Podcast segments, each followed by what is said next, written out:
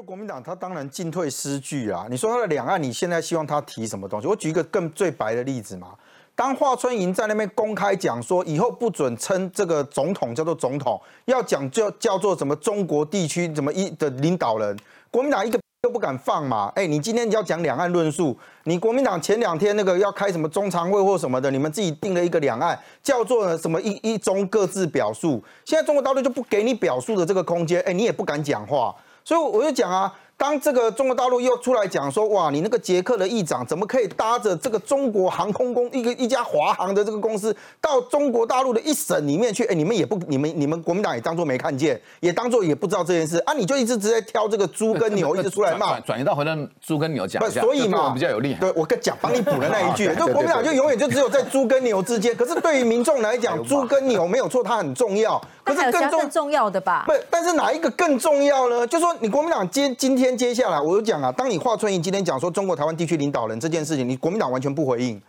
以前国民党的优势是什么？国民党的优势是说，我不管提出什么两岸政策，反正我吹得天花乱坠，老共最少会回应你一下，就跟你讲说，OK OK，你国民党讲了，我们我们 OK，所以他不会在实质上的这个各自表述里面去戳你的洞。可是当今天中国大陆他的外交部的发言人跟他的外交部的部长，甚至连他官方所有都告诉你讲说，没有中华民国存在的空间了，你所有要讲到台湾，只能叫做中国台湾地区。那国民党，你今天怎么办？你过两年，你们接下来你们要选总统，人家拿这个来出来就讲你，你你也不敢讲话，所以我就讲说，我们俩现在觉得说，他抓美猪跟美牛，好像说啊，我抓了一个说啊，大家关心的这个民生议题。但是如果民党今天可以告诉你讲说，他要确保你有选择性的时候，我讲这阿炳炯、李贝贝跟博爱贝，这个这个东西，他其实可以被选择的时候，他就很难挑起那个民众的那么大的那个那个感觉。所以国民党其实在这一段时间里面，你看光看江启臣嘛。江启臣前一阵子的时候出来的时候，他就觉得说两岸论述很重要，他想要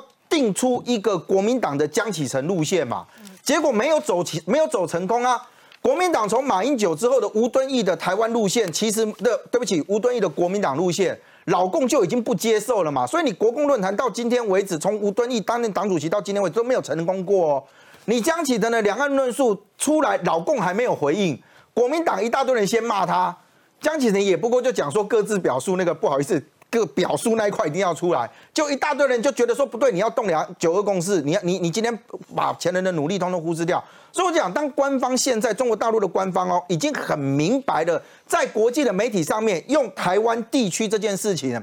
你国民党都不都不说话的时候，你在任何的议题上面，我跟你讲真的，民众还是会比嘛。哪一个东西对我们来讲实质是重要的？哪一些东西对我们来说，他会觉得你国民党如果在这一块你永远都不讲，你今天两岸论述你要拿出来说什么？你你永远只能打美国，民众也会讲啊。今天给我压力的是中国大陆，看起来能给我帮助的是美国嘛？那你这里面你永远在那边选边，我就讲你今天其实讲真的不讨好啊。对他只是选边，所以你看国民党那一天那个论述，他的两岸里面有一点很很很有趣，你知道吗？他又讲说呢，哎，你跟中国大陆之间不要敌对，但你跟美国也要保持合作友好的关系。你冷冰冷嘛，那么 care？怎么可能？我可能哦，我想中国大陆没有给你这个空间的这个状态之下，所以我就讲国民党现在的这个两岸论述就是进退失据啊。他最后干脆怎么样？他就不提两岸。